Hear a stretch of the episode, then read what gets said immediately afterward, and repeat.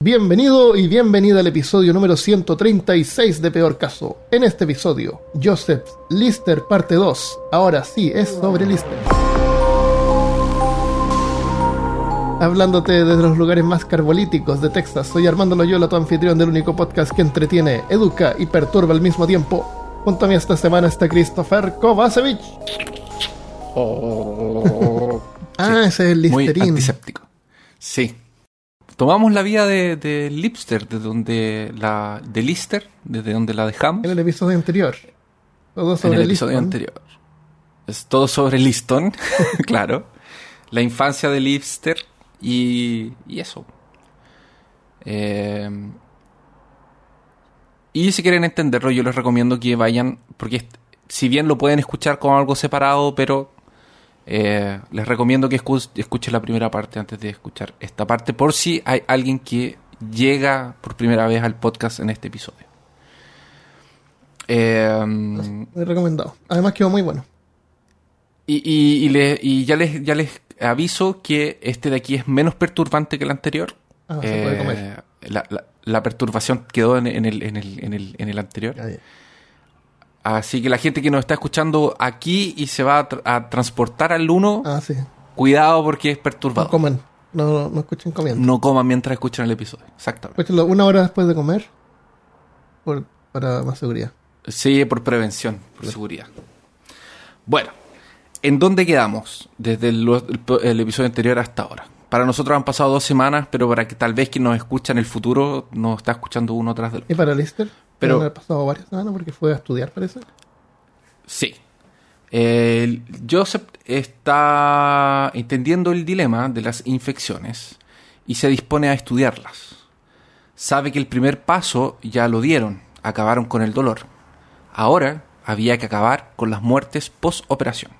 Ah. El, dolor se acabó con el gas. Sí, se acabó con el cloroformo y con ese éter. Con el éter. Que era que dormían al paciente para hacer Claro. la... Supongo que no fue lo mejor del mundo porque de- después, ahora no usamos eso tampoco.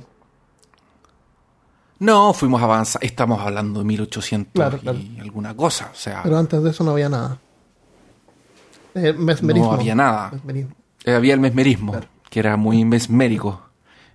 Mientras estudiaba aún en la universidad, eh, se encontró con un profesor muy especial, que lo mencioné el, el episodio anterior, que era William Sharpey, que era su profesor de fisiología y que se transformaría en un aliado y que juntos usarían el poder, el superpoder de la microscopía.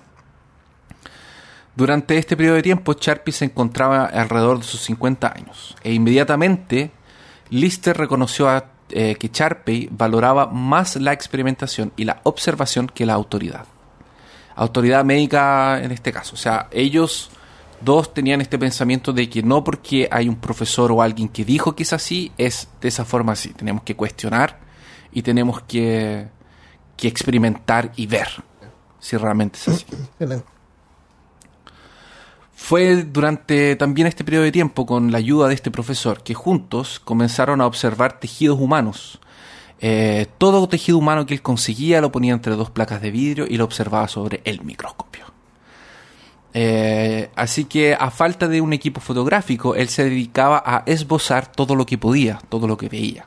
Lister. Registros de piel hum- Lister Ah, registro de piel humana, células de la lengua con cáncer, eh, incluso en alguno de estos esbozos, ya que no tenía una cámara fotográfica, eh, podemos ver pacientes, como pacientes con brazos con úlceras, eh, que probablemente eran de origen venérea. Eh, como lo, lo conté el, el- el episodio pasado, el microscopio va a hacer una gran, gran diferencia en la vida de, de Lister. Y me sorprende cómo era negligen- negligenciado el poder del microscopio en ese tiempo. Ah. Durante... Ah, sí, uno de los grandes descubrimientos que Lister va a hacer en, en este periodo con, con Sharpey, eh, es que analizó las iris de los ojos y se dio cuenta que habían una uno, eh, que, este reflejo de abrir y cerrar no era involuntario sino que habían o sea era involuntario pero había un habían eh, unas estructuras que hacían que se abriese y se. Él lo descubrió. Eh, lo vio en algunas muestras de cadáveres y después lo vio en muestras de animales. Entonces ese es un gran como... De hecho le dieron un premio y todo por descubrir esta, estos microfilamentos Ya. que No- hacen no que... había Nobel. ¿Premio Nobel en ese tiempo? No, me imagino que no. No, no, no había. No. Eh, pero este, él descubrió estos microfilamentos que, eh, que hacen que por respuesta a la luz eh, se contraigan y se, o se estiren. Y hace que el aire se abre y se cierre. Es bien interesante eso. Durante su periodo de la enfermería de Erichen, Lister se enfrentó a la temida gangrena hospitalar, que era una de las cuatro grandes amenazas en todo hospital o enfermería. En su fase inicial, la herida se hincha, la piel se retrae, la membrana cel- celular se deshace y se transforma en un moco fétido. Dijiste que no iba a ser Y- no tanto. Y la fascia queda expuesta. La fascia es, el, es un tejido que es como una película que queda alrededor de los músculos, que separa y cubre organismos, órganos también, que los protege. Entonces, esta, esta, esta, esta capa se derrite y se, y, y se expone. A medida que evoluciona la gangrena, el paciente sufre diarrea, náuseas, el dolor es excruciante y algunas veces presenta delirios. Durante todo este tiempo, el paciente se encuentra totalmente consciente. Los gritos de los enfermos, sin igual, tanto en día como durante la noche, quedan completamente exhaustos y mueren en una semana. O cuando sobreviven, las úlceras continúan devorando y desarticulando al individuo. Los grandes vasos quedan expuestos por la erosión y los pacientes se desangren en agonía y dolor hasta la muerte. Ese es un, un testimonio, un relato de un diario del doctor John Bell. Entonces la gangrena te va consumiendo y te va mostra te va, te vas deshaciendo básicamente. Hasta que llegas a un vaso importante y sale sangre, sale sangre hasta que te mueres. Y eso mientras estás consciente. Es, es- es terrible. Cuando esta enfermedad llegaba a una enfermería, se transmitía rápidamente y barría con todos los pacientes de, de alas y de hospitales enteros. Por lo que una de las pocas defensas que se tenían en ese tiempo era aislar al paciente. Entonces, cuando detectaban esta gangrena, lo tomaban y lo llevaban a otra sala donde estuviese solo, o lo llevaban a una iglesia o a su casa, pero lo tenían que sacar, porque si no, significaba la muerte de cualquier uno que tuviese una herida expuesta. Que eso es otra cosa que Lister se va a dar cuenta. Se da cuenta de que la gente que tiene heridas expuestas son la gente que es más propensa a tomar, a, a- a ser contagiada por cualquiera de estas cuatro enfermedades que eran como los- los- las grandes enfermedades del- de los ¿Qué, hospitales. qué son la gangrena? Era la gangrena, había una fiebre y las otras dos se me olvidaron. Pero la- las hablamos en el, en el episodio anterior. Eh, en esta situación de, en un, de un- de un pequeño de un brote de gangrena se encontraba Lister durante eh, su eh, durante como su, su práctica en el hospital todavía estaba estudiando y se encontró con esto era rutina retirar el tejido marrón de las heridas en cuanto estaban anestesiados Mm. los pacientes para tratar de parar el avance. Entonces eh, veían que estaba gangrenando y ¡fa! cortaban, ¡fa! cortaban, pero aparecía, aparecía, aparecía. Enseguida se aplicaba nitrato de mercurio, cacha, mercurio, mercurio a la vena, para tratar de parar el avance. Esta solución es súper cáustica, pero también es muy, muy tóxica lo que siempre dejaba que la lesión fuera saludable y que cicatrizaba normalmente, la mayoría de las veces. Eh, solamente en un caso que Lister cuenta, una mujer no pudo, eh, o sea, no sirvió este tratamiento con mercurio. Así que Lister eh, tuvo que amputar el brazo. Pero lo que hizo de diferente esta vez fue lo siguiente. Tomó un jabón y lavó el brazo entero, donde el brazo entero de la mujer, Ajá. y lavó también la herida con agua y con jabón. Como, como Eh, ping-pong. Como ping-pong. Eh, que se lava su carita. Con agua y con jabón. Exactamente. Y después de la operación cicatrizó perfectamente. Lo que Lister atribuyó a que había esterilizado el brazo con agua y con jabón. O sea, algo tan simple ya había ayudado en el, en el, en el, eh, eh, en el, en el éxito de, de esta Claro. operación. O sea, y, y- y yo, y yo en este punto como que paré y pensé así, son cosas que para nosotros son tan cotidianas. O sea, cuando eras chico, te caías, te raspabas las rodillas y tu mamá te ponía yodo Ajá, o te ponía alcohol claro. para que no se infectara, para que no te saliera pus. Y, y, y a veces un rasmillón, una herida superficial, en ese tiempo te podía llevar a la muerte. ¿Eh? Podías tomar una gangrena y chao pierna. Y la gangrena, la gangrena no es algo que se contagie por el aire ni nada. Eh, debe haber sido los instrumentos que usaban, De seguro. seguramente. Porque ahora si tú te no pinchas se con lavaban algún las clavo manos. o algo, al tiro te ponen una, una vacuna de Al gangrena. tiro te ponen una vacuna, sí. Entonces, eh, o, o debe ser por el contacto de... por estar en el mismo ambiente tal vez, No, no estoy viendo, no se transmite por el aire ni nada, no es contagioso. ni nada. No es contagioso. Bueno, entonces debe haber sido por los, Por los por los instrumentos. Mm. Sí. Usaban como usaban los mismos paños, los mismos instrumentos, las mismas manos de los doctores. Claro, O sea, curaban a uno y iban donde el otro y lo tocaban. Ahí ya pasó gangrena. Ah, Por eso que me imagino que el nitrato de, de mercurio funcionaba. Claro. Lo quemaba todo. Pero Es demasiado. como, es como ponerte ácido sulfúrico. es como ponerte ácido sulfúrico. Te va a limpiar la herida. Entonces, ta- exactamente, para limpiarte el... ¡Ey! Cauterizaba. O sea, claro, tiene sentido porque si es, si es, si es cáustica, es como la soda cáustica. Eh, la soda cáustica es la que se usa para limpiar el baño. Cuando se tapa el baño, tú, tú tiras soda cáustica con eh, agua caliente bueno. y tiras la cadena. Ah, Se sí. supone que eso destapa, es como súper... Sí.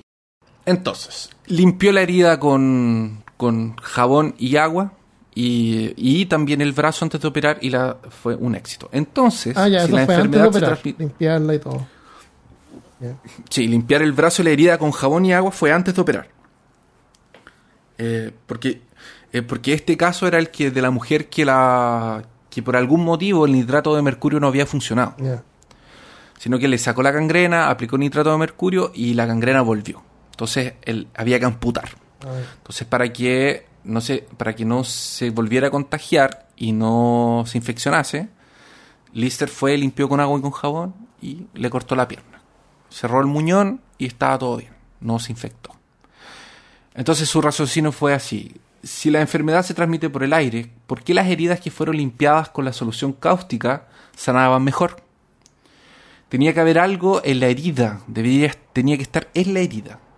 Así como los tejidos. mm, Ah, así que eh, hizo una muestra de los tejidos más purulentos que encontró, de todas las lesiones que había raspado, eh, que tenían pus y estas cosas, y usando el poder de la microscopía, los preparó en láminas de, eh, de vidrio para examinarlas.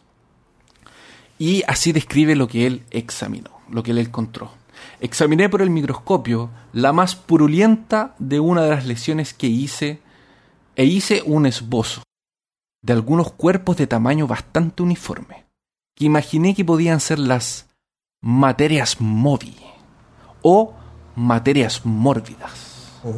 La idea de que aquello debía ser de Ese- ese naturaleza es un buen nombre parásita. para un podcast. Materias mórbidas. Sí, materias Bienvenido al mórbidas. número 2. Materias mórbidas. Sí, no nos roban el, el nombre sin Sí, avisar. voy a registrar el punto coma al tiro. Eh, la idea eh, de aquello debía ser de naturaleza parásita. En esta etapa inicial ya estaba presente en mi pensamiento. Esto es algo que él escribe después, cuando está más viejo. Y, y no, no es un relato lovecraniano a pesar de que parece de las materias mórbidas y purulentas. Eh, detalle que esto es durante sus estudios, o sea, todavía no es formado. Estas cosas él las está procesando, aprendiendo, investigando mientras estudia y no, no es un médico tal. Eh, siempre con el apoyo financiero de su familia, especialmente de su padre, y finalmente después de algunos otros experimentos y descubrimientos terminaría sus estudios en Inglaterra. Su profesor Charpey, viendo que su alumno perdía un poco el foco de las cosas, ¿Inventor de los le sugirió... El señor de los lápices... eh, hecho- no, este es Charpey. Parece que... el- ya, vamos a empezar de nuevo. en busca de los lápices. Para darnos cuenta que se escribía distinto. Em, le sugirió pasar un año paseando por Europa, visitando otras universidades, escuchando otros palestrantes y cosas por el estilo, como él lo había hecho en su juventud también. Pero antes, eh, él tendría que pasar por Escocia y quedarse un mes con su gran amigo James Smythe. S- Se escribe S-Y-M-E. S- Smee. Sme. Sime. No sé cómo se pronuncia. Saimi. James Saimi. Este periodo de un mes que, que Sharpey le recomendaba a Lister pasar eh, se, va a extender por años. Y además de los avances de la medicina. Espérate, que ¿qué es lo que se va a extender por, por años? El periodo de un mes Ah, que va, a pasar por. Escocia. Se va a quedar por años. Y además de los avances en la medicina en su carrera y ganar un tutor excepcional, Lister conseguiría además una esposa. Se casaría con la hija de Smythe, Agnes. Esto eh, lo, voy a, lo cuento ya, lo adelanto porque pasa más mm, pasa en su vida en otro momento porque no pude entrar en mucho detalle en su vida amorosa a pesar de que es muy importante y tampoco Bueno, pude es una entrar como de los privacidad, porque- relacionamientos- aparte ¿Cómo va a estar aparte. viendo su vida ¿Cómo va a andar comentando esas cosas personales? Hay toda una historia con- cuando él la conquistó, que el- su tutor no quería, su papá le aconsejó, al final igual se pudieron casar. Hay toda una historia. Porque Smite tenía una. eh, tenía una. Una fama de ser. O sea, no era solo la fama, sino que él tenía un carácter muy. como agresivo. Era como. eh, hablaba alto, gritaba, peleaba, era rencoroso.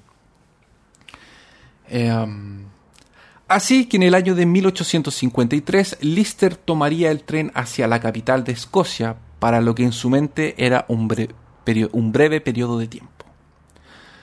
Fue, fue con, fue el papá de, de Agnes, ¿se llama? Estoy listo. Sí, fue a pasar. Estoy listo para casarme con su hija.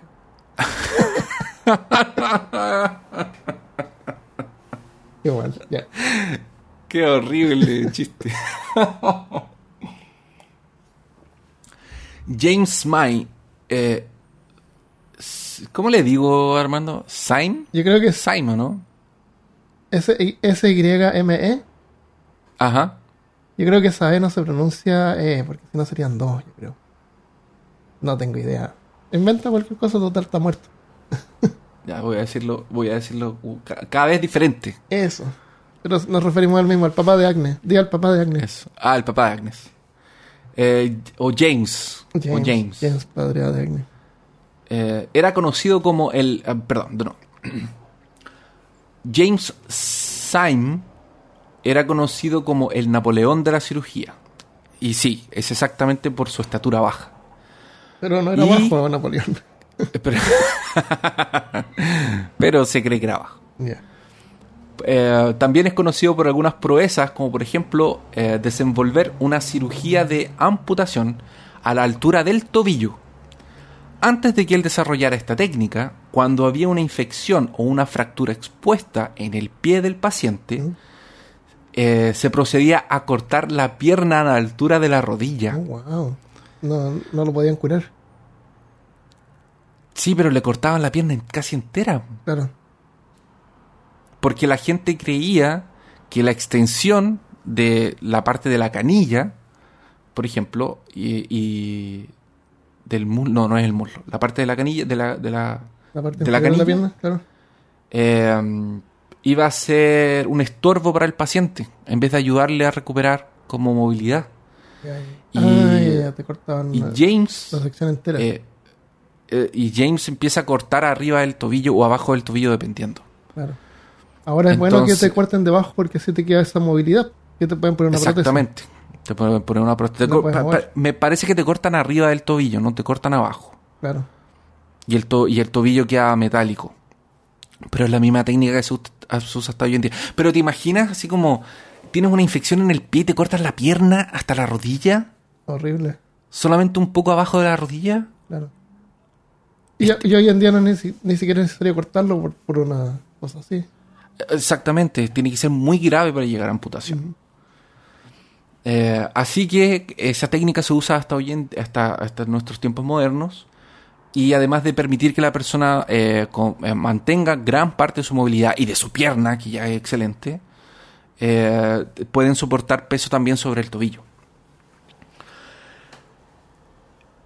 Este es un caso de, que le pasó a, a James. En 1828, hartos años atrás, un hombre llamado Robert Penman buscó la ayuda de eh, James desesperadamente. Había desarrollado un tumor en el maxilar por ocho años y todos los cirujanos se negaban a operarlo.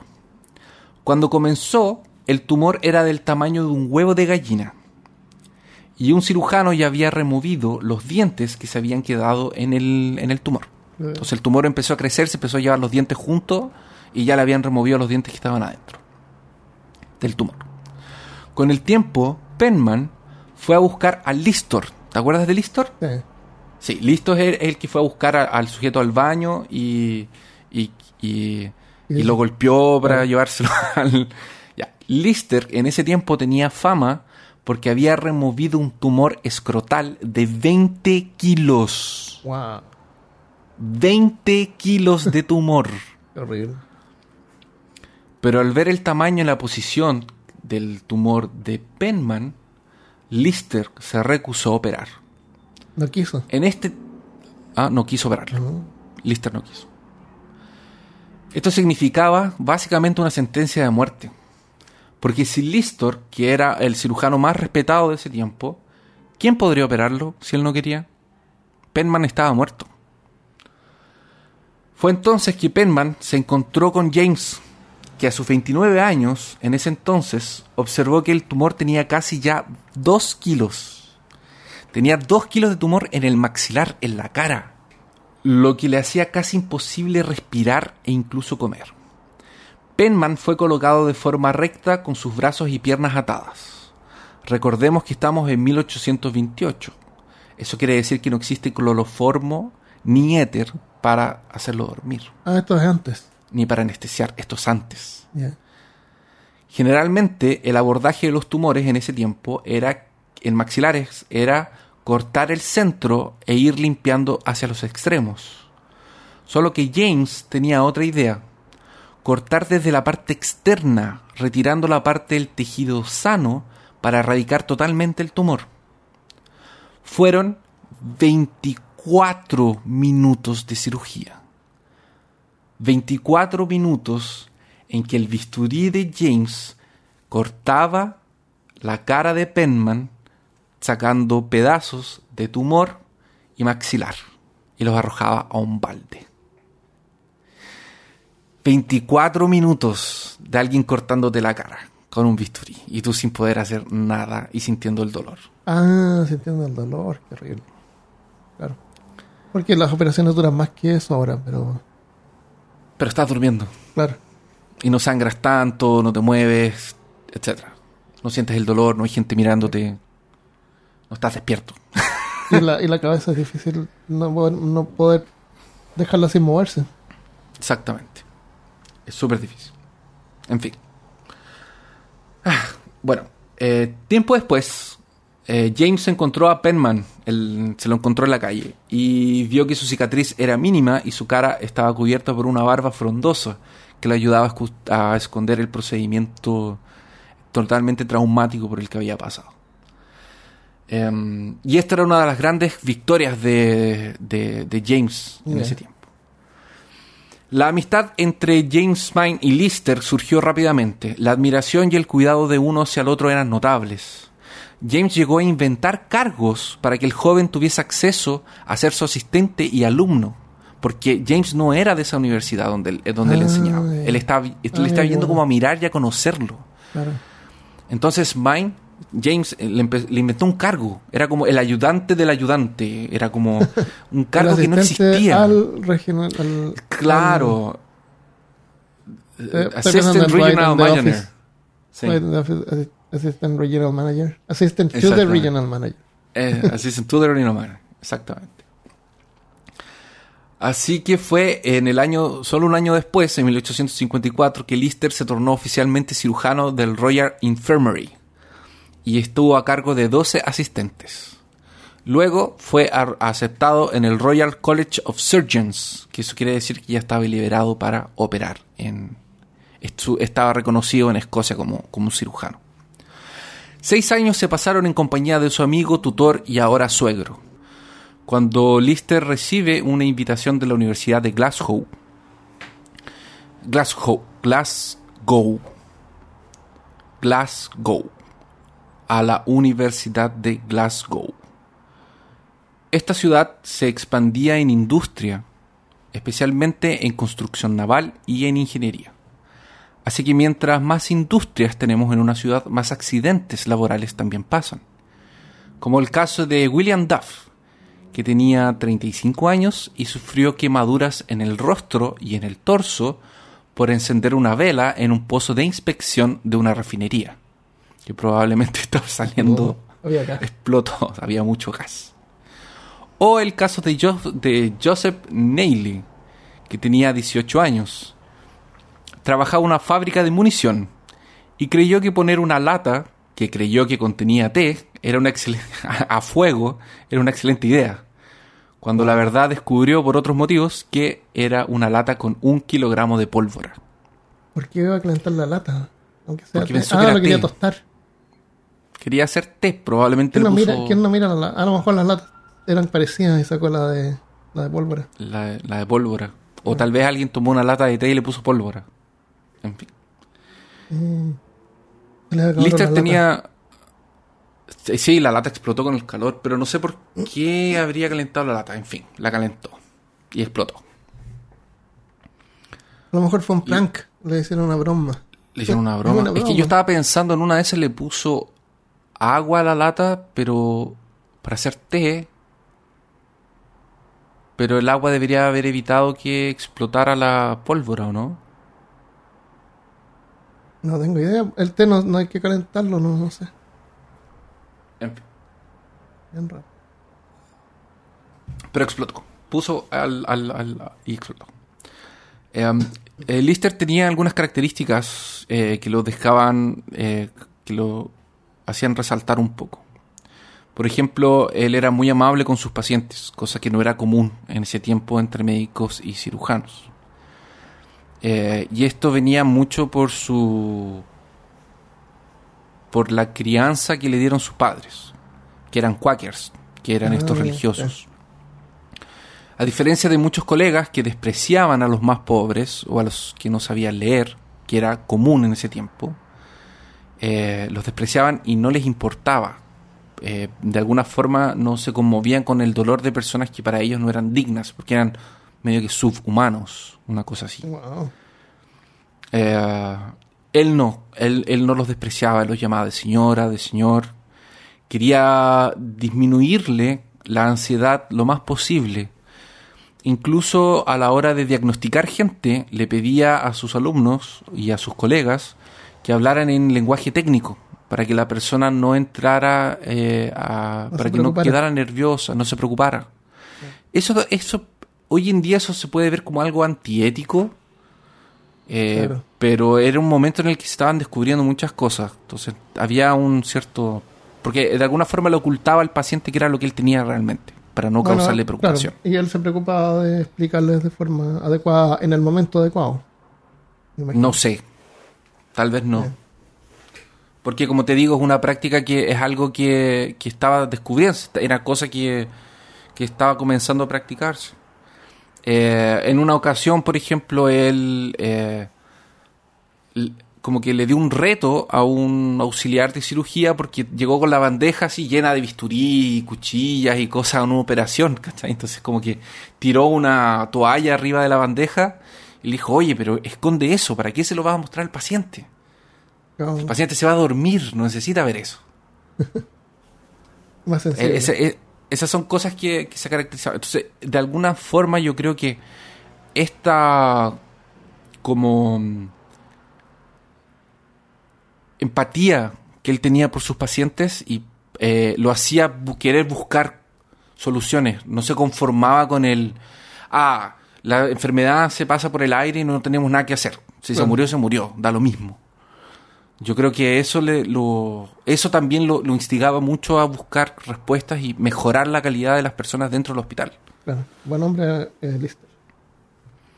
Em, durante su periodo en Glasgow, por ahí por el 1860 que se fue para allá, comenzó a esparcir su pensamiento de limpieza y agua fría.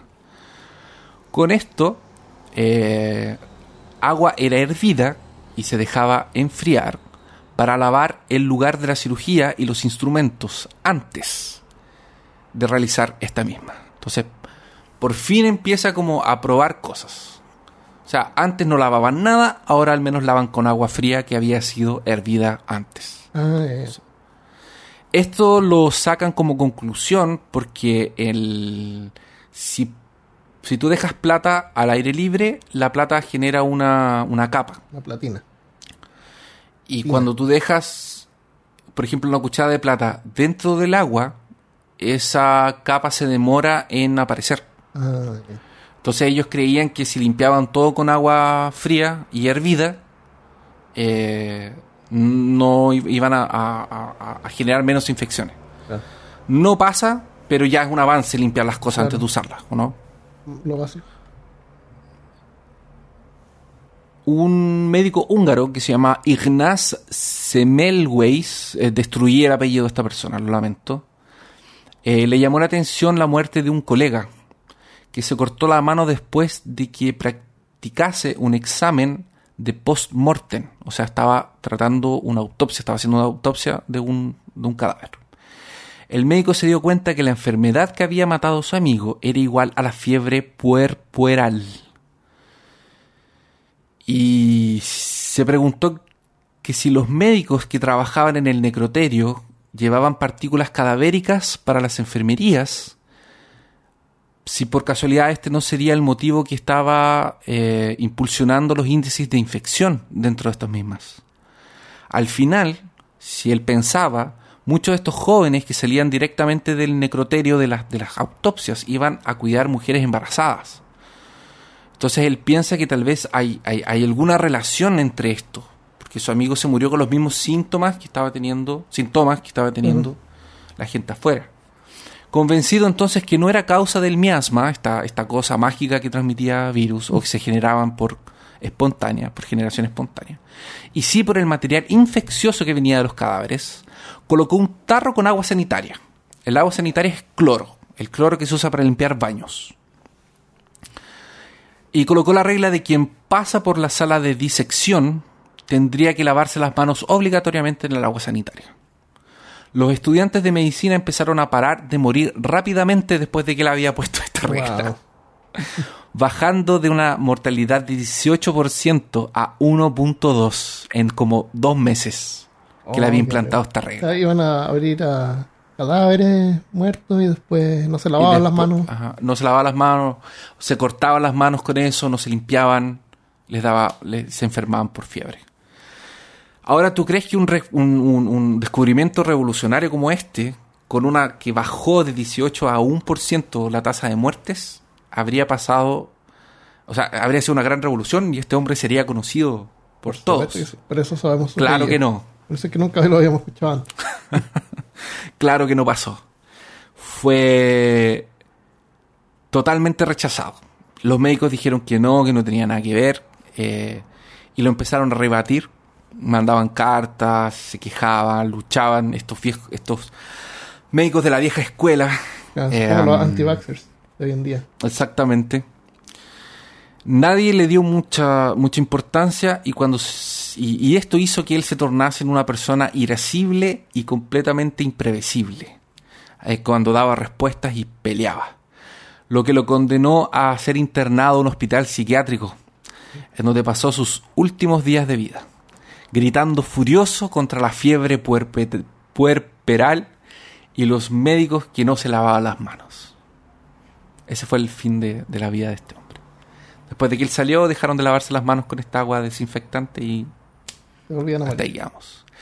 Es tanto así que Lister llegó a visitar este hospital, donde él había trabajado y donde le había llevado este como cambio.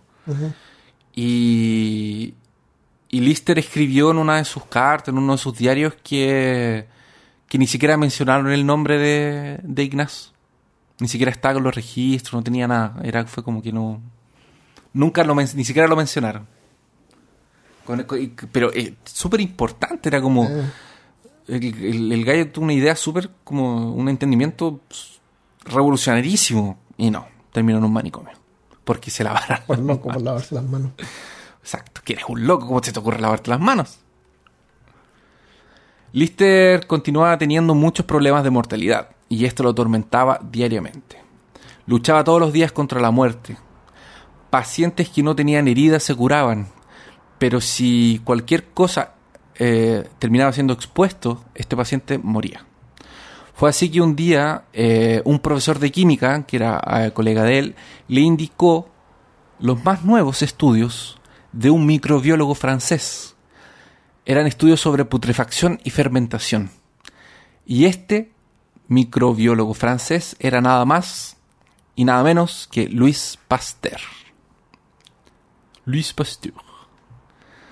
Fue durante uno de varios surtos de cólera que se pensó que esta enfermedad era transmitida por los desagües contaminados que contenían un organismo vivo de una especie distinta que era absorbido al acto de deglución, que se multiplicaba por los intestinos y causaba su autopropagación. Fue William Bath que pensaba esto. Así, ordenó que todos los desechos de su hospital de hombres enfermos. Tenían que ser recogidos y eliminados adecuadamente e inmediatamente en recipientes que contuvieran una solución de cloreto de zinco porque esto sí se desplazaba por, porque, para que no se mezclara, porque los desechos van al río o al mar, esa agua alimenta las plantas y la gente ingiere eso y la bacteria va y te da cólera y así eternamente. Tomas agua de un pozo, te da mm. cólera activamente. Otro cirujano fue capaz de rastrear las concentraciones de casos de ciertas bombas de agua cuando, cuando las empezó a marcar en un mapa. Entonces, el, el ¿qué hizo este gallo? Eh, vio los focos de, de, de, ¿Cólera?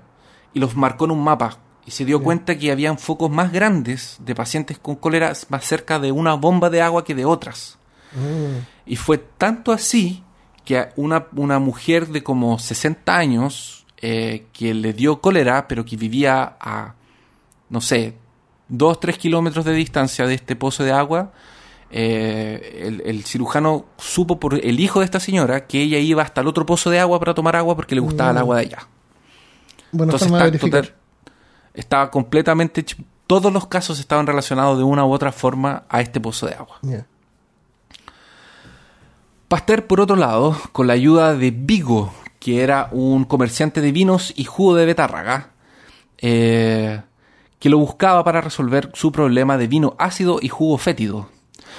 Ahora tú te preguntas, ¿por qué busca a un, químico si eso de ahí es proceso biológico? Porque en ese tiempo se entendía que la fermentación y el jugo era, eh, eran cosas químicas, no eran cosas biológicas. Así que Pasteur aprovechó esta oportunidad que tuvo para investigar junto con el poder de la, de la microscopía. Eh, armó como un mini laboratorio con las con las eh, tarros de fermentación de este hombre. Y empezó a investigar, empezó a ver cuáles tenían mal olor, mal olor, cuáles vinos estaban buenos, qué pasaba en medio, empezó a observar todo esto en microscopio y llegó a la conclusión de que había microorganismos eh, presentes en, este, en, estas, en estos procesos. Existían cosas que no eran visibles a los humanos. Había un mundo microscópico que nosotros no podíamos ver. Y Luis Pasteur, que tenía una carrera súper respetada y la gente lo admiraba y, y, los profesores compartían opiniones con él, cuando tomó esta teoría súper revolucionaria en ese tiempo, eh, comenzó a ser rechazado, se transformó en un rebelde y, la gente empezó a contestarle y hacer lo que hace con esta gente que, descubre cosas demasiado innovadoras. No terminó en un, en un, en un psiquiátrico, más adelante les voy a contar cómo fue la vida, eh, el final de la vida de él, pero Luis Pasteur eh, merece un episodio para él solo. Fue gracias a esto que Lister pensó que no había cómo evitar que el paciente tuviese contacto con los gérmenes, pero sí había que encontrar una forma de destruirlos. Lister comenzó a experimentar con algunas sustancias antisépticas, que ya eran conocidas en ese tiempo, pero que no había un acuerdo general de cómo usarlas, ni cuándo, eh, ni si era siempre o no siempre, ni dónde. Muchas eran utilizadas solo después de que ya había sido suturada la herida y la inflamación ya existía, porque antes de que exista eh, pus y exista infección, el lugar se pone rojo, se hincha y se pone caliente.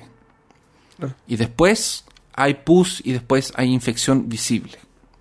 Oye, Christopher, Pero la primera parte es así. ¿vas a volver a explicar cómo Pasteur solucionó el problema del vino y el jugo? No. ¿Quieres explicarlo tú? ¿Tú lo sabes de memoria? No, me imagino que fue por la pasteurización, Sí, fue por la pasteurización. hirviéndolo, o hirviendo que el, o hirviendo el agua que usaban para hacer el jugo, no sé. Me imagino Yo- que él inventó la él inventó el proceso de pasteurización que se llama Louis Pasteur, Sí. pasteurización, en la que hierven el, el la leche a cierta temperatura por una cierta cantidad de tiempo para matar eh, bacterias. Mm, Sí. Y la y por ejemplo, la cerveza que va a botellas eh, que ¿Es son industriales también es pasteurizada. La cerveza de Chop que va a ser consumida en poco tiempo, que no va a ser guardada, Ajá. eh, la que sale directo del barril, esa no es pasteurizada, esa es eh, con bacterias. Qué loco que se lleva el nombre del apellido de este tipo. Se hubiera llamado Kovacevic. La, vamos a Kovacevichar la leche. Co- covacevización. Claro. La co-. Yo la verdad no, no quise eh, estudiar muy a fondo cómo fue. Yo lo que quiero dejar claro es, Pasteur descubrió que había microorganismos. Eso, eso es como lo importante, porque eso fue lo que le dio el, el, el impulso a Lister para entender cómo tenía que hacer asepsia. ¿Por qué no quise entrar mucho en el tema? Porque yo sabía que iba a empezar a abrir esto, iba a ser un... eh, ¿Cómo se...? Iba a ser una... Un rabbit hole. Un rabbit hole, exactamente.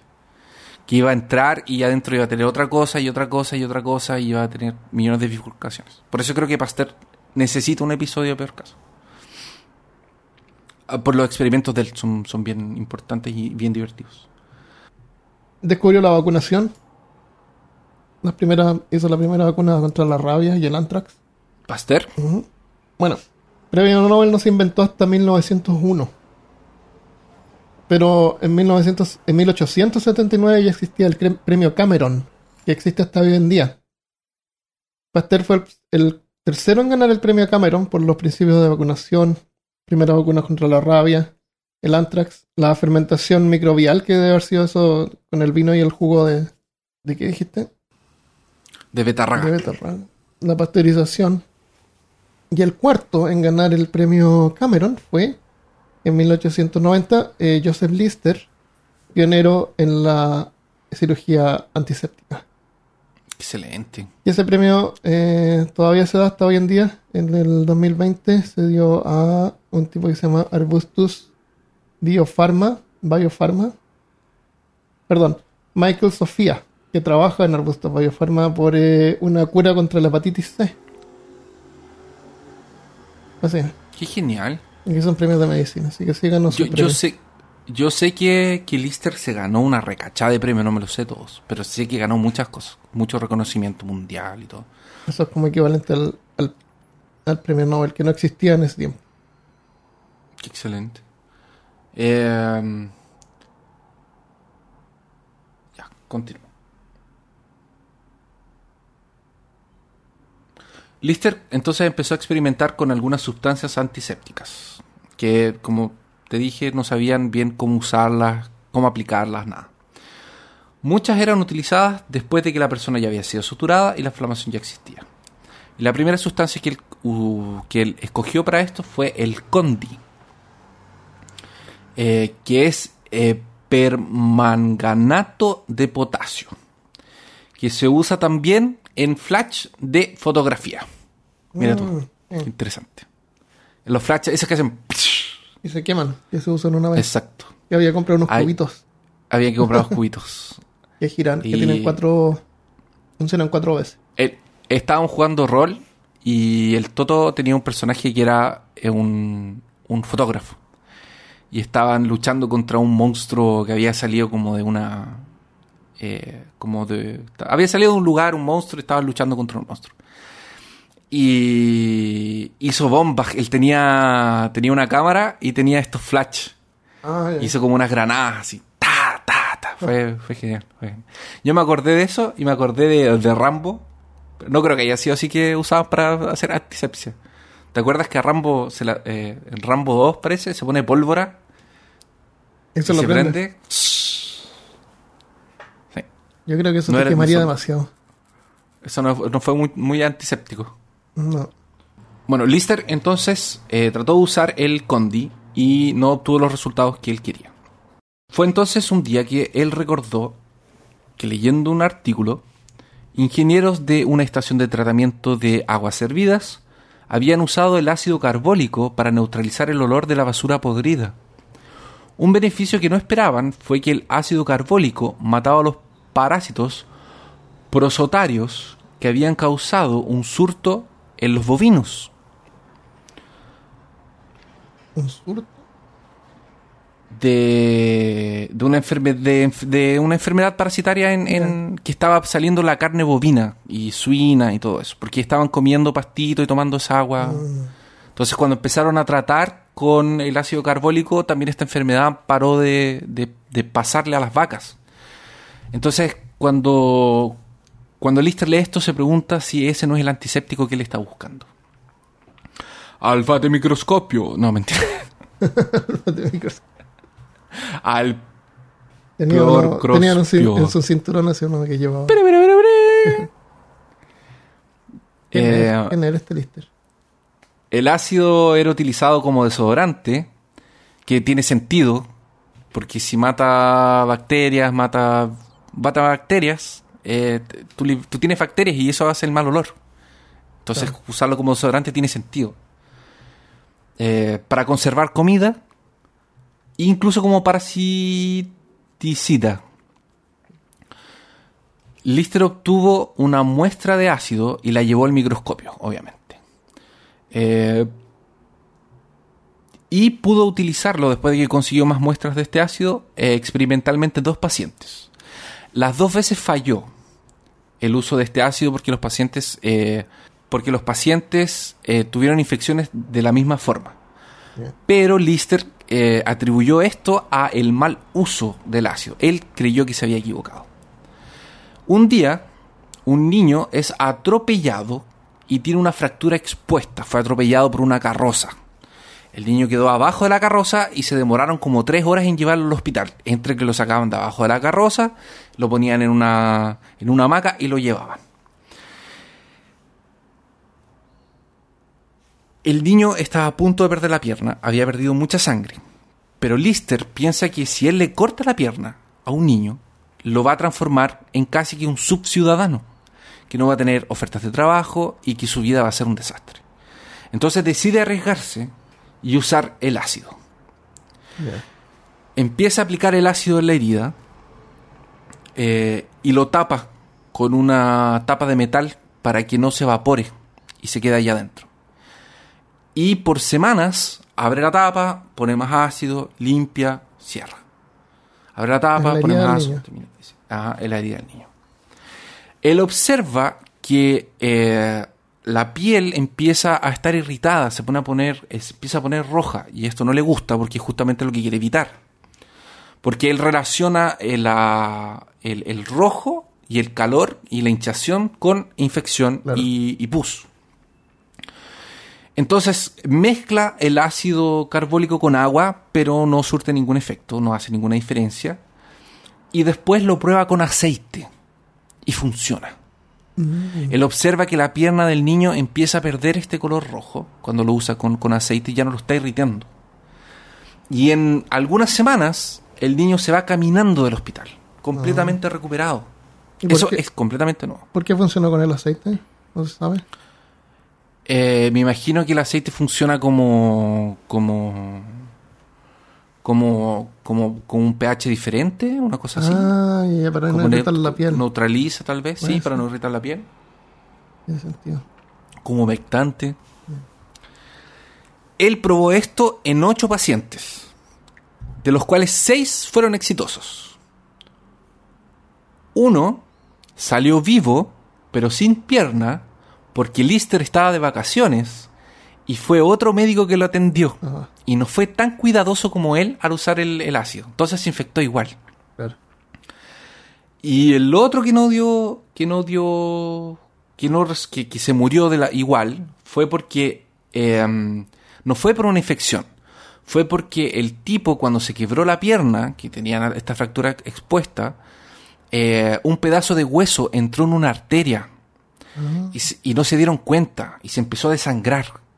Entonces un día llegaron a la sala donde este tipo estaba, estaba eh, acostado y vieron sangre en el piso. Y cuando levantaron las sábanas, él estaba encharcado de sangre Uh, y se murió. Y nadie se dio cuenta que se estaba desangrando justamente porque eh, empezó a empapar todo y después cayó en el suelo. Claro. Entonces nadie se dio cuenta. Entonces de, de los ocho pacientes que él experimentó, ninguno se murió por, Infección. eh, por, por infección. Esto es genial, esto es, Un 100% esto es lo que él está éxito. buscando. Claro. Así que empieza a experimentar con otras cosas. Empieza a usar vendas, empieza a usar aceite, empieza a juntar este ácido... eh, ay, se me fue. Carbólico. Ah, carbólico con greda blanca. La greda blanca es... eh, carbonato de calcio. Es carbonato de calcio. Así que empieza a poner como esta greda blanca con, con- con- con el ácido en la herida, pero abajo pone una gasa, una, una venda con eh, carbonato de. con ácido carbolírico. Eh, y no la tira. Entonces tiene la herida, tiene esta venda con ácido y arriba pone la, esta, este engrude, esta, esta, esta greda eh, y la deja ahí. Y va cambiando la greda y va cambiando el ácido, pero no remueve la, la venda. Y cuando termina el proceso de sanación, él remueve la venda y abajo está la piel y la cicatriz. Bien. Entonces está consiguiendo por lo menos parar infecciones y que heridas expuestas, que era justamente su problema, eh, paren de ser un problema. Ya no se está muriendo gente por eso. Pero vamos, pero continuamos. Así que después de algunos de, de, fracasos y, y- y algunas otras eh, veces que él trató, Lister comenzó a publicar sus resultados de a poco. Esto obviamente trajo gente que lo empezó a refutar, problemas, peleas, todo un tema político. Hay todo un tema con las peleas de él, que en algún momento tiene que viajar a Estados Unidos a mostrar sus cosas, eh, a mostrar sus, sus, como, sus técnicas, porque quería llevárselos a los Estados Unidos. Hay mucha gente en Londres que todavía no le cree, hay mucha gente de la vieja escuela que todavía no lo toma en cuenta. Entonces empieza un juego político de que no le quieren dar trabajo en un lugar, después le dan trabajo en una, en una universidad, pero no lo quieren aceptar en el hospital, de ahí quiere llevar los alumnos al hospital y no lo dejan llevar los alumnos al hospital, y ahí. Hay todo un drama así por atrás, pero eso no, no tiene que ver con sus descubrimientos científicos en sí. Su hermana Isabela, en este tiempo con estos problemas que estaba en este juego político, eh, empezó a tener un tumor y un cáncer en uno de sus mamas. Y buscó la ayuda de algunos cirujanos y los cirujanos no querían operarla. Incluso llegó a pedirle a James, el tutor y suegro de Lister, que la operara y él no quiso operarla. Así que el único que quedaba para efectuar la mastectomía era Lister, era el propio Lister. Y de alguna forma él después le escribe al padre que él se va a sentir eh, como calmo y tranquilo de que haya sido él quien practicase eh, la cirugía en la hermana. Porque a pesar de tener toda la presión de que estaba operando a alguien tan amado para él, eh, también sabía que era el más indicado para hacerlo. Así que va a un necroterio, practica con un, con un cadáver una mastectomía y eh, después, inseguro aún, viaja a, a Edimburgo a conversar con su suegro a ver qué le decía. Y él le dice que él tiene esperanzas, de que su técnica está dando resultados y que de alguna forma lo apoya y, lo, como que le dice, dale. O sea, creo que hay esperanzas en tu técnica y creo que tu hermana se puede salvar. Entonces, eh, después de una cena, eh, deciden operar a Isabela en, en casa y que su recuperación sea en casa también. Y Lister eh, ejecuta la operación, eh, hace la mastectomía de ella, le pone curativos de ácido, de, ácido carbólico y la cuida. La cuida mucho y su hermana se recupera. Lamentablemente, esto solo extiende su vida por tres años, ya que el cáncer ahora se le desarrolla en el hígado y no había nada que nadie pudiese hacer. Y ella muere. Oh. Eh, triste, pero más una vez Lister prueba eh, la eficacia de su tratamiento. La, mastectomía era una cosa que la gente, los cirujanos no hacían. Eh, ni siquiera en último recurso, porque era un proceso en el que de seguro la paciente iba a morir. Lister siempre fue un defensor asiduo de la higiene en todo el material. Pero tenían otro problema, que eran los ligamentos. Los ligamentos eran dejados para afuera los ligamentos me refiero a lo que usaban para unir las suturas y lo que usaban para unir las arterias, las venas. Estas cuerditas eran flexibles y eran eh, dejados fuera de la sutura y, con pedacitos sobrando para que fuera más fácil de quitarlo una vez que estuviera cicatrizado y para que fuera más fácil eh, drenar el pus y la infección de adentro. Eh, pero si Lister era capaz de eliminar la infección, no hay necesidad de drenaje. Entonces no hay necesidad de dejar las puntas de estos ligamentos para afuera, ni el nudo para afuera.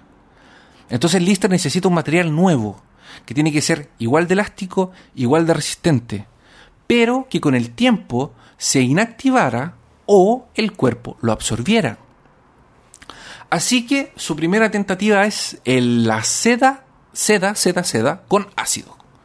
Entonces prepara una seda, la limpia bien y la humecta con ácido carbólico, abre el cuello de un caballo, le corta la arteria y la sutura. El caballo muere seis semanas después, pero con un accidente completamente eh, como fuera, fue una cosa completamente que nadie estaba esperando eh, y no tenía nada que ver con el experimento. Así que eh, él retira la cabeza junto con un ayudante, porque él estaba con gripe ese día. El ayudante va, corta la cabeza del caballo, llega al, con la cabeza del caballo a la casa de Lister. Lister se levanta y durante toda la noche seccionan al caballo hasta que encuentran la sutura. La sutura la encuentra eh, crudada, o sea, eh, todavía amarrada al tejido y completamente rodeada de tejido fibroso. Ah, no funcionó. funcionó, funcionó ah. sí, funcionó, porque estaba en el lugar y había tejido fibroso alrededor. Entonces no había señales de eh, ah, infección, de nada. El cuerpo como que lo había encerrado en estos cositos de que hace, eh, con elementos extraños, como cuando por ejemplo te enterrabas la, la, la, mina del portaminas en la mano y el cuerpo la absorbía y debe estar allá adentro todavía envuelto en folículos. eh, um, si tú quieres escribir, tú te puedes usar un sacapunta en tu dedo y vas, a, dedo? a, salir una mina ahí para un grafito para poder escribir. Te, apretas un. Mina se llama el grafito de los, de los lápices exacto. automáticos. De las lapiceras automáticas. Eh, bueno, así que después prueba esta técnica en un paciente que falleció algunas semanas después por otro motivo y practica una autopsia. Ahí eh, eh, eh, el paciente se demoró un par de meses en morir por, una, otra, por una otra razón. cuando practica la autopsia y abre el cadáver, se da cuenta de que sí, está ahí, está con tejido fibroso envolviéndolo, pero muy cerca de él existe un absceso, un absceso pequeño que probablemente iba a crecer. Entonces no quiere usar este material más y busca otro.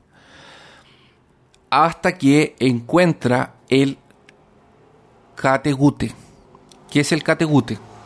Es el mismo material hecho de intestino de animales que se usa para hacer los instrumentos de cuerda. Las no son, no son, no, no, no es, ¿te acuerdas que decía que eran intestinos de gato? Bueno, no eran intestinos de gato las Ah, cuerdas. porque de se llama catgut. bichos. Ajá, catgut, exactamente. No es intestino de Eh, gato, entonces. No es intestino de gato. Es intestino de bovinos, de suinos. Y, y, esta, y este filamento, eh, a él como que le parece que puede funcionar. ¿Y esto está hecho de qué? De... De intestino de animal, de becerro, de Ah. vaca, de suinos.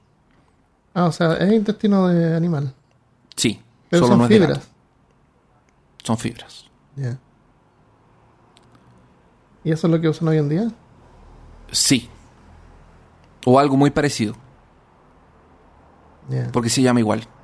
De hecho, eh, si tú buscas en Google, eh, salen cajitas de eso. Claro. Ok, ok. Experimentó en un becerro que un mes después fue abatido para, para la cena y eh, encontraron que las suturas habían sido absorbidos por el organismo y no habían señales de ningún tipo de infección. Entonces encontró finalmente el material que necesitaba.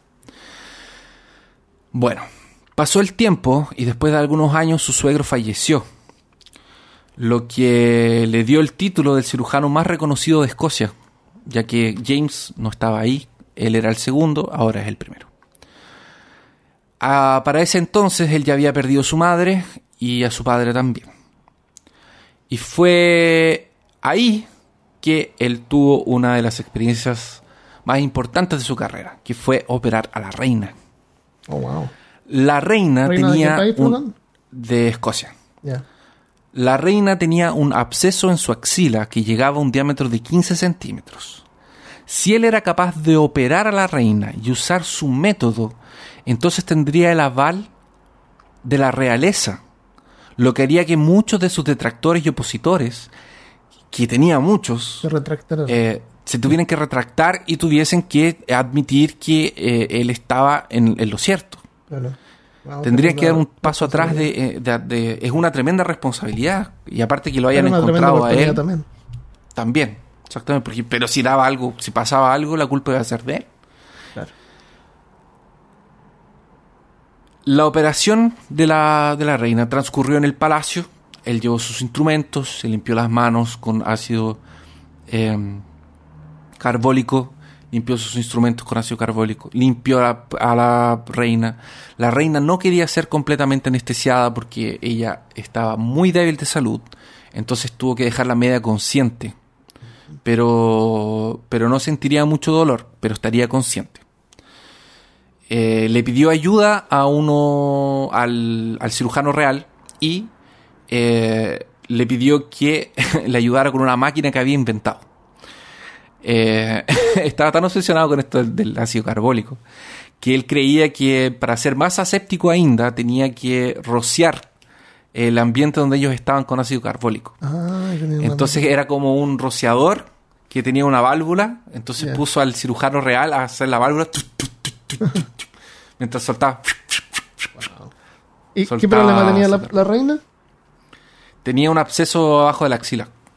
Y Ah. su salud era debilitada porque ella era debilitada. Tenía un tumorcito, una cosa así. Eh, y eran 15 centímetros. Entonces era una operación más o menos grande. Ahora, esto después él va a entender y va a comprobar que no tiene ninguna utilidad. Es, es una máquina que no sirve absolutamente para nada. De hecho, después la va a terminar de usar. Pero en ese tiempo él estaba tratando todo lo que podía. Ya todo lo que podía le ponía ácido carbólico. Em, la operación de la reina fue un éxito. Em, y obviamente colocó la sutura nueva y todo. Así que eh, después de algunos días de que la reina se estaba eh, recuperando, justo a la reina, porque obviamente tenía que pasar, alguien le iba a pasar, le iba a pasar a la reina, se infectó la herida. Oh, wow. Empezó a ver que se empezó a colocar rojo, que empezó a hincharse, que estaba caliente. Lo peor que le puede haber pasado. Entonces tuvo que improvisar. Pero en estos momentos son cuando la gente improvisa las, las soluciones más, Claro. más, más creativas. Tomó su bomba de rociador y la destruyó. la para sacar un, un tubo de metal que tenía una de las partes del, del- del- de esto y la dejó la noche entera en ácido carbólico. Al día siguiente tomó este tubo de metal y lo insirió en el lugar donde estaba inflamado y empezó a salir el pus y la sangre. A la noche siguiente, por este tubo, eh, solo salía un líquido blanco. O sea, líquido blanco, líquido transparente. Y nada ah, más. le dejó el tubo en la herida. Le dejó el tubo en la herida. Ah, Entonces lo le, hizo una. Le hizo una infiltración, le hizo un drenaje, pero se lo hizo correctamente porque se lo hizo con un instrumento que estaba limpio. Ah, porque que no estaba, ah, no, ya, ya, no porque le el pu- tubo estaba en la máquina que rociaba ácido. No, y, la- y lo dejó toda la noche en el ácido carbólico para matar todos los Ya, bichos. ya, ya. Excelente. Entonces la reina se recupera, la operación es un éxito, su drenador fue un éxito, la sutura fue un éxito, todo era un éxito. Esto le concede el sello real de aprobación. Tiene la aprobación de la reina. Y después se va a transformar incluso en el cirujano real. Va a ser como nominado cirujano real. A los 50 años, después de mucho tiempo en Escocia, ¿te acuerdas que te dije que se iba a quedar mucho tiempo en Escocia? Toda la vida. Lister vuelve solo con 50 años a Londres. Esto es por ahí por el 77. Y Lister se fue a, a Escocia en el 53. Fueron como 24 años que siguió en Escocia. Poco antes de unirse, eh, de irse de vuelta a Londres, eh, fue a pasearse por el Royal Infirmary, que fue donde había pasado la mayoría de esos 24 años. Era un lugar al que él había dedicado mucho, mucho tiempo de su vida. Al recorrer los corredores por la última vez, observó cómo había transformado todo. Estaba seguro que sus discípulos serían los encargados de cargar con el legado de su técnica antiséptica. Ya se habían ido el tiempo de las enfermerías llenas de gente en condiciones miserables.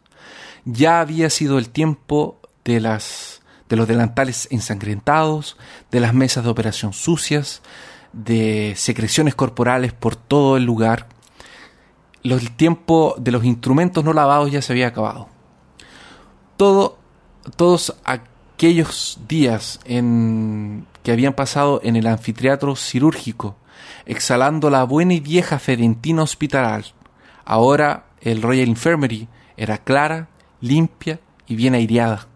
No era más una casa de muerte, era una casa de cura. A todo esto pasa un tiempo en el que trata de convencer que este es el viaje que hace a Norteamérica eh, para usar sus técnicas. Fue súper amigo de Pasteur, de hecho eh, ganaron un montón de, pro- de premios juntos, se escribían constantemente. Eh, la última vez que ellos se vieron fue para el cumpleaños de 70 años de Pasteur. Él había tenido dos derrames y iba a tener tres en su vida.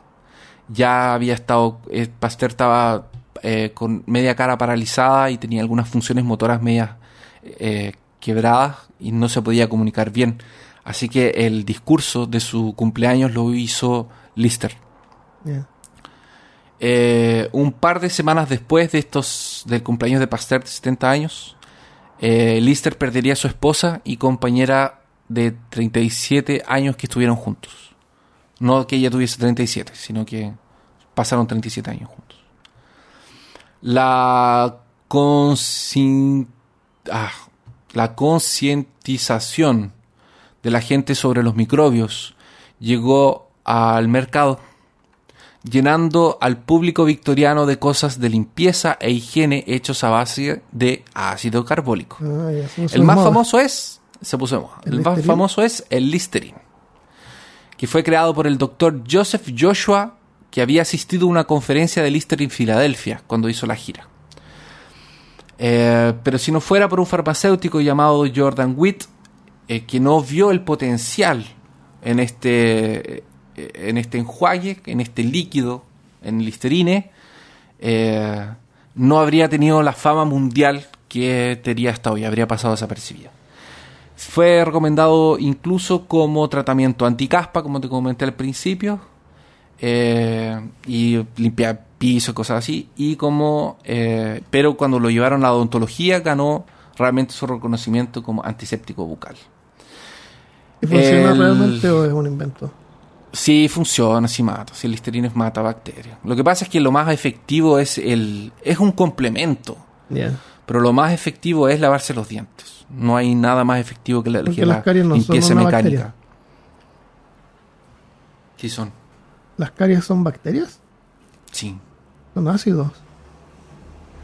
No, las bacterias, cuando comen en la comidita que tú no te lavaste de los dientes, generan ácidos. Y eso Va son la- ah, eso carcomiendo produce el- las- las cavidades. Y eso va p- exactamente carcomiendo el mineral de la, del diente hasta que llega a la pulpa, que Ah, es cuando ya. duele. Bien. Em, se inventaron jabones, desinfectantes en general, pasta de dientes, e incluso había médicos que lo usaban en hemorroides. Te inyectaban ácido carbólico en las hemorroides. Esos son vasos sanguíneos. Sí, y las personas no se podían sentar en por lo menos dos semanas. En la misma conferencia de Filadelfia que él, que él, que él hizo, eh, los hermanos James y Edward se unieron con su tercer hermano Robert Wood Johnson para fabricar y producir en masa los primeros curativos quirúrgicos. Así crearían la firma que se llamaría Johnson y Johnson. O sea, Johnson y Johnson fue creado gracias a Lister. Wow. Pero su legado más duradero, Duradero. pero su legado más duradero fueron sus alumnos que formaban el núcleo listeriano. El núcleo se extendía por todo el mundo. Iba a ciudades importantes como París, Viena, Roma, Nueva York. Los alumnos que habían ido a estudiar y pasar meses, años con Lister cuando enseñó en Escocia y en Londres, volvían a sus hogares eh, dispuestos a compartir y mantener y demostrar las técnicas que ellos habían aprendido. Así, el legado de Lister salvó muchas y muchas vidas, tantas y más de las que él jamás habría conseguido imaginar.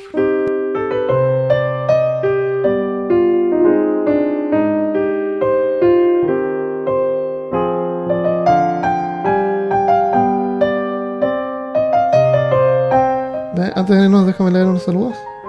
Pero por supuesto, Bueno, a la gente, a todos les gustó, a todos les gustó el episodio anterior, que es muy bueno y espero que les guste este también. estaba purulento. Claro.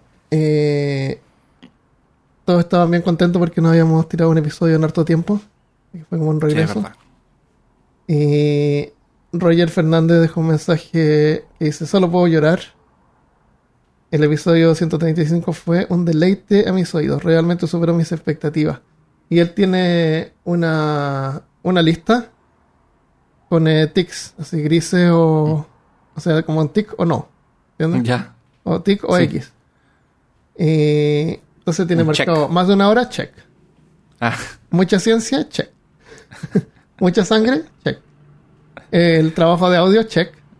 La broma del Ronson, check. Entre- Ah, yo lo escuché en el auto.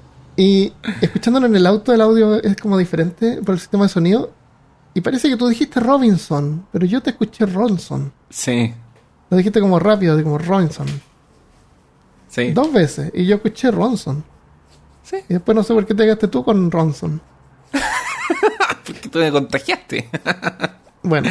Porque eh, tú dijiste Ronson, entonces ¿quién soy yo para decir que no era Ronson? A lo mejor tú me escuchaste Robinson. Puede ser. Y, y por eso no, no conocías los, los encendedores Robinson. no sé. No sé qué pasó ahí. Eh, la entretiene check, educa check y perturba al mismo tiempo check. Y hay una cosa con una X. Que no ¿Qué alcanzamos. fue? Nombrar conexión con HP Lovecraft. Ah, verdad. Vayamos ahí. Pero no lo, no lo dijimos en que parecía un. No dijimos que parecía un juego de la llamada de Cthulhu. La descripción de las cosas. Creo que sí, en una parte dijiste eso. Ahí estamos. Sí, Ahí está. Check, entonces. Check Está entonces. el episodio completo de peor. eh, yo lo estoy escuchando por segunda vez, demasiado bueno. Los empecé a escuchar al principio de la pandemia, por casualidad en Spotify, y he escuchado todos y cada uno de sus episodios por lo menos dos o tres veces. A través de ustedes conocí los podcasts HP Lovecraft, Un gusto por la ciencia, los episodios de de qué están hechas las cosas, eh, a los colores, episodios que le gustan. Mecánica cuántica, el efecto Mandela. Ah, esa fue una serie buena de episodios. Que Sí, parte con el efecto buena. Mandela. Sí, Hay harta gente que le gustan harta esa... esa Sí, yo como- eso estaba súper nervioso y dije, esta cuestión es demasiado tenso, ¿no? Pero a mí me encantaron hacerlo. Eh, simplemente es increíble. Y es un pensamiento un poco más escéptico. Eso bueno, falta eso. Por los momentos disfruto los evangelios del podcast como buen villano. ya traigo las almas errantes de los perdidos en la oscuridad hacia la luz de la verdad. Pero mi futuro eh, yo me comento en sueños que más adelante podré apoyarlos como Patreon. No queda más que decir que muchas gracias por su gran trabajo. Sigan así. Qué buen mensaje. Muchas gracias. Muchas gracias. Eh, Roger. Eh, Angélica Ponce dice, hola chicos, los escucho desde los lugares más alejados de Alabama. Ya hace dos años más o menos son geniales, aprendo muchísimo y luego ando compartiendo con mis amigos los temas. Claro, piensan que estoy loca. Lo más perturbador es tener que esperar el próximo episodio, a veces es larga la espera. Ojalá pueda conocer a Armando en persona cuando decida mudarse a Alabama. Me encantaría que hablaran que hablaran eh, sobre la vida de Alan Kardec. Kardec es con cada de kilo. Eh, sería muy interesante la explicación científica de las secciones espiritistas. Los amo, chicos. Gracias por acompañarme en mi trabajo. Bueno, ahí nos dejo una tarea.